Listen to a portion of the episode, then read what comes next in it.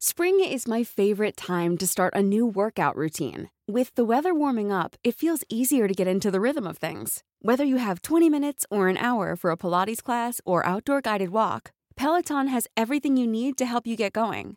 Get a head start on summer with Peloton at onepeloton.com.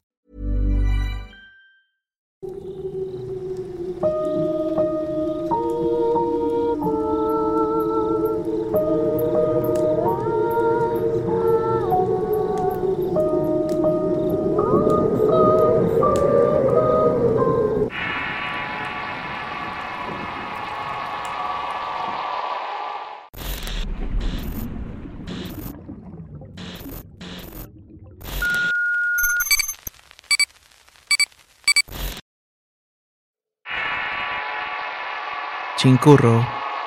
Historia escrita y adaptada por Álvaro Ramos. Basada en la experiencia de Luna Lanis.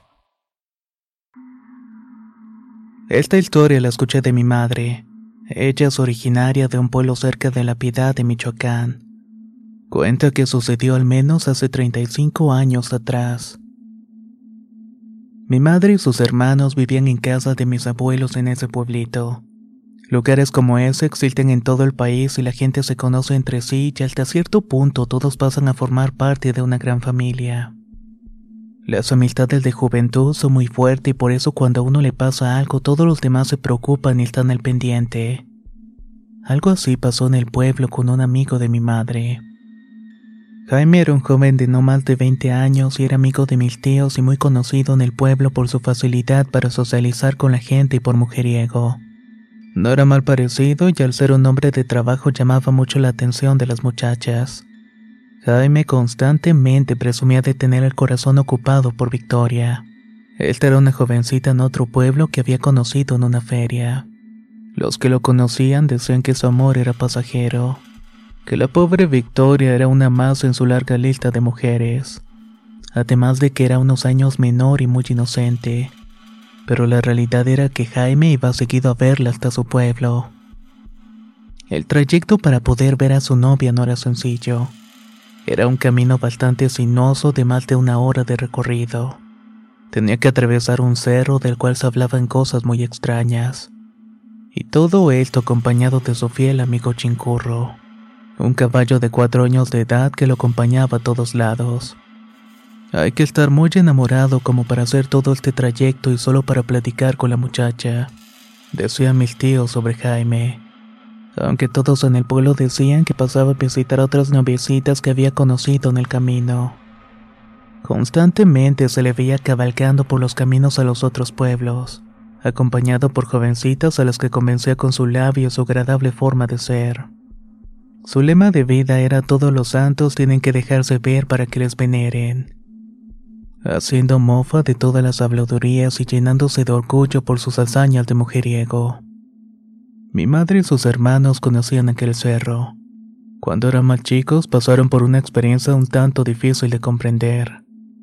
Ellos habían caminado hasta allá en búsqueda de un supuesto oro y restos de bala, los cuales habían quedado enterrados ahí desde la época de la Revolución. En la zona se había liberado algunas batallas de menor importancia y mucha gente había encontrado restos de aquellos enfrentamientos. Aquel día, en vez de encontrar un pedazo de la historia, mi madre y mis tíos se encontraron con un ser extraño que se les quedó viendo por unos segundos. Luego huyó hacia el monte como si tuviera miedo de aquellos jovencitos. La descripción de mi madre es muy diferente a las que tienen mis tíos. Ella dice haber visto una mujer con la cara de vaca pero ellos juran haber visto un hombre bastante alto con cuernos y cabello largo. A pesar de las diferencias, los tres coinciden en que se les quedó viendo fijamente. Luego de eso corrió en dos patas para perderse en la vegetación. Otras personas han experimentado casos diferentes desde supuestas apariciones del charro negro. Pero también han tenido visiones de niños jugando por las noches y que desaparecen cuando te acercas. Otros dicen que escuchan voces y risas provenientes de lo más alto del cerro. Son brujas, dicen unos. Son adoradores del diablo, dicen otros. La realidad es que nadie se pone de acuerdo con lo que supuestamente ocurre en ese lugar. Lugar que una noche casi se queda con Jaime. Una mañana todos en el pueblo despertaron con la noticia de que algo le había pasado a Jaime. Su madre decía que el muchacho había llegado corriendo hasta la puerta de su casa. Había golpeado la puerta un par de veces y cayó desmayado en el zaguán. Intentaron reanimarlo como fuera, pero nada estaba funcionando. Hoy en día la medicina hubiera determinado coma o alguna CB, más que nada por las características de Jaime. Pero ese tiempo, cuando la gente era más creyente de la naturaleza, dijeron que Jaime tenía un mal de espanto. Un curandero llegó del desamor ese mismo día. Había sido enviado por un familiar de Jaime la noticia había sido rápidamente esparcida debido a su popularidad. Nadie sabía ciencia cierta lo que le estaba pasando, solamente sabían que no podía despertar. Para mantenerlo hidratado, el curandero le dejaba caer gotas de un preparado que hizo con hierbas y otros líquidos. Cada cierto tiempo remojaba un trapo y le exprimía líquido en la boca. También se lo terminaba remojando en los labios. Según esto, para poder mantener su cuerpo sano y esperar a que diera alguna manifestación de posesión o algo parecido. Los días pasaban y poco a poco el cuerpo del muchacho comenzaba a verse más desmejorado. Por tanto tiempo de estar recostado le habían salido unas llagas en la espalda que sangraban si no hacían algo. Su respiración disminuía cada vez más y su pulso estaba bajando a niveles preocupantes. El curandero y su familia pidieron a la gente del pueblo que no visitara a Jaime hasta que despertara, que era tal vez el tumulto de la gente lo que hacía que no funcionara los remedios del brujo. Nadie sabe realmente qué pasó. Pero un par de días después Jaime despertó. Jaime había abierto los ojos pero no era el mismo. Según mi madre, cuando por fin lo vieron parecía desorientado. No conocía a nadie y poco se movía y era como si estuviera viendo un maniquí, uno que únicamente movía los ojos de un lado para otro. Si bien no parecía que estaba bien, la buena noticia es que estaba vivo. La esperanza de todos era que poco a poco fuera recuperando su salud y con ello la alegría que lo caracterizaba. Mi madre y sus hermanos visitaban a diario a mi amigo a pesar de que no les hablaba. Ellos iban a contarles sobre las historias que habían ocurrido juntos. Tenían la idea de que pudiera recordarlos y ayudarlo a regresar. Pero algo raro estaba ocurriendo y todos lo notaban. La madre y hermana de Jaime nunca lo dejaban solo cuando tenía visitas. Ellas tenían que estar con él presentes cuando alguien entraba a verlo y platicar con él. Al principio era normal, pero con el paso de los días eso comenzaba a llamar la atención. Todo el tiempo le estaban dando ese mismo preparado a Jaime y casi no le daban comida. Solamente lo llenaban de aquella cosa.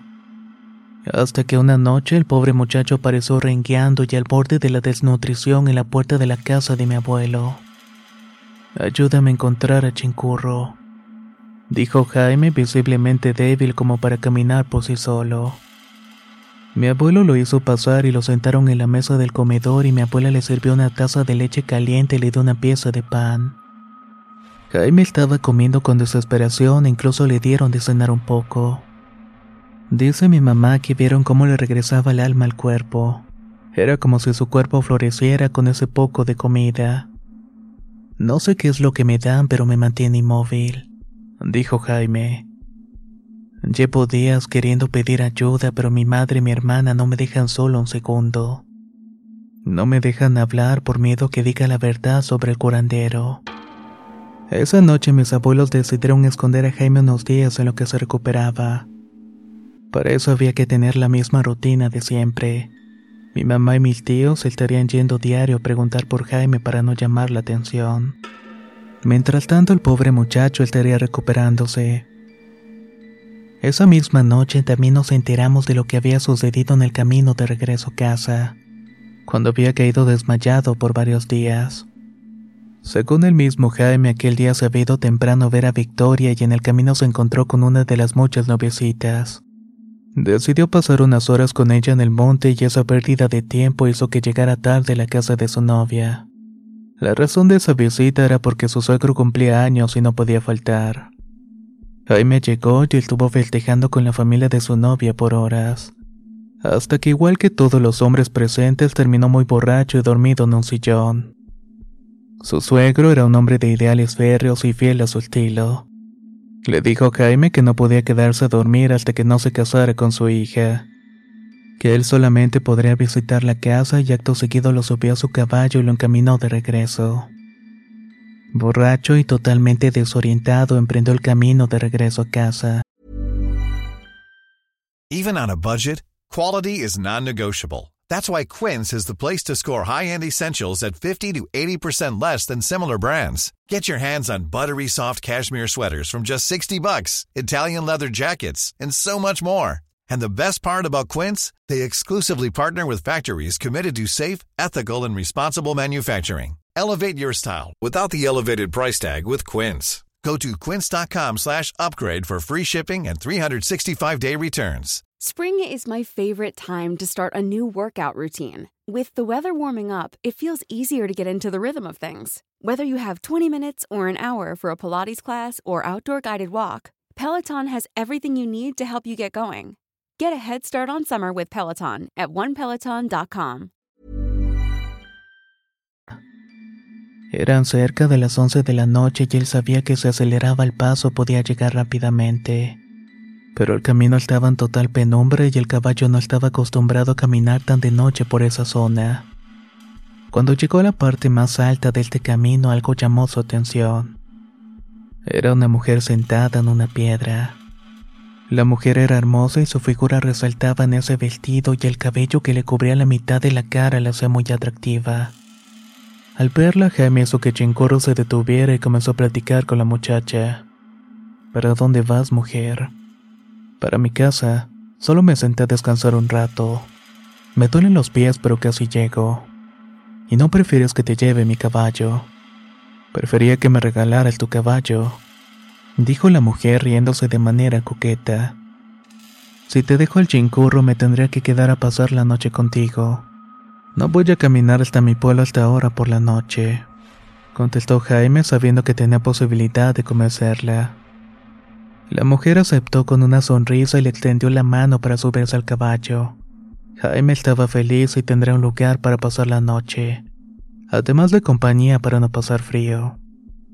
El que se notaba nervioso era su caballo. No paraba de resoplar desde que se detuvieron a platicar con aquella mujer. Jaime, Chincurro y la misteriosa joven emprendieron el camino hacia la casa.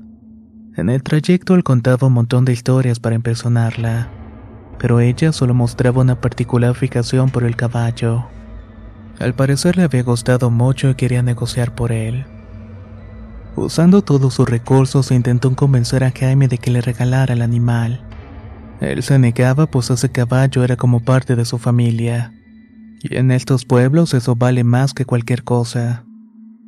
La mujer le prometió noches y noches de placer, además de comodidades cada vez que él quisiera visitarla.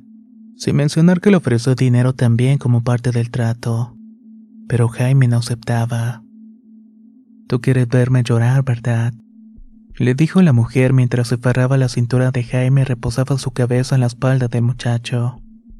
Lloraba tierna y desconsoladamente. Jaime, quien desea conocer bien a las mujeres, no creyó en sus palabras y siguió cabalgando sin voltear atrás. Ella lloraba más y más fuerte conforme avanzaban. Hasta que Jaime, desesperado por aquella cena de niña caprichosa, se detuvo y volteó a ver a la mujer.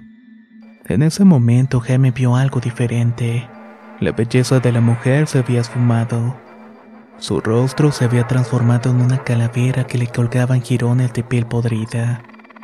No había ojos en las cuencas y el vasto y negro cabello que había visto minutos antes. Ahora solo eran unos cuantos millones de finos y plateados cabellos. La dentadura de la mujer era horrible. Los pocos dientes que tenían eran como sierras puntiagudas y despedía un olor putrefacto. Cualquier persona que estuviera cerca de ella probablemente tendría náuseas. Obviamente a Jaime le asustó al grado de que bajó del caballo y comenzó a correr de regreso al camino. Iba desesperado y se cayó en un par de ocasiones pero no se detuvo. Al llegar al camino reaccionó y Chincurro no había corrido detrás de él. Pero el miedo era tal que no se atrevía a regresar. Impulsado por la adrenalina y el miedo, siguió corriendo hasta su casa donde al llegar cayó completamente exhausto. La culpa y el remordimiento no lo dejaban dormir. Había dejado su felche en corro manos de quien sabe y quería recuperarlo.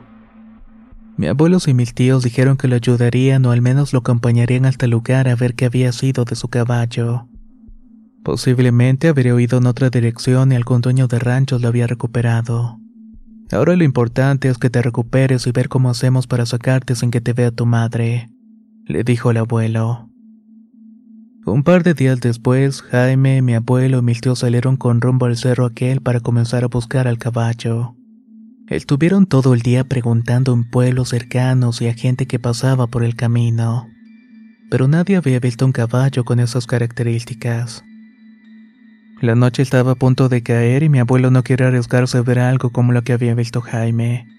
Estaban a punto de volver cuando el relinchido de un caballo los hizo detenerse. En lo alto de ese camino de tierra los cuatro vieron a una mujer cabalgando un caballo blanco con la trompa negra y la cola moteada. Era idéntico a Chingurro. Pero los ojos le brillaban de un color rojo ámbar y resoplaba vapor de una manera excesiva. Jaime se acercó caminando a pesar de que la mujer estaba ahí cabalgando su caballo. Mi abuelo y mis tíos vieron a la mujer bajarse del caballo y permitir que Jaime se despidiera de su amigo. Estuvieron unos segundos abrazados y de pronto tanto la mujer como el caballo desaparecieron como el humo en el viento. Jaime nunca reveló las palabras que le dijo aquella mujer, pero sí dijo que tenía que hacer algo muy importante. A la mañana siguiente fue al pueblo de Victoria que no la había visitado desde que había caído enfermo. Fue a pedir la mano de aquella muchacha. La vida de Jaime cambió rotundamente y se casó pocas semanas después y se convirtió en un esposo ejemplar. Nunca más lo volvieron a ver conquistando mujeres y de hecho nunca más volvieron a verlo por el pueblo. Solo iba de visita pero nunca visitaba a su familia. Solo visitaba a algunos conocidos de mi abuelo. Con el tiempo, tanto mi madre como mis tíos se fueron del pueblo a vivir a otro lado y perdieron contacto con Jaime. Lo último que supieron fue que el pobre hombre había fallecido de un infarto en aquel camino que usaba para ir al pueblo. Su muerte levantó un halo de misterios. La gente del pueblo decía que Jaime había sido envenenado, que tanto su madre como sus suegros le habían provocado todo lo que había experimentado. Querían que se casara con Victoria y dejara de andar de mujeriego.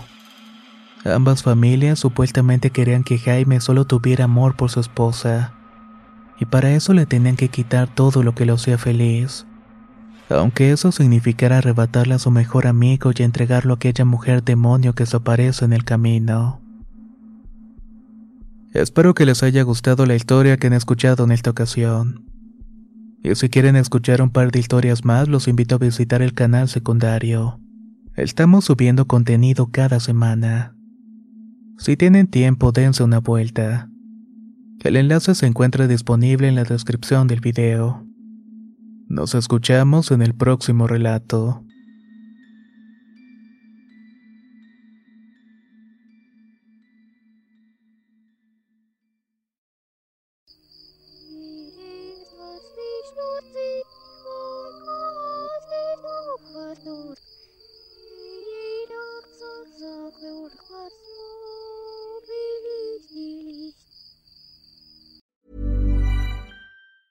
Planning for your next trip?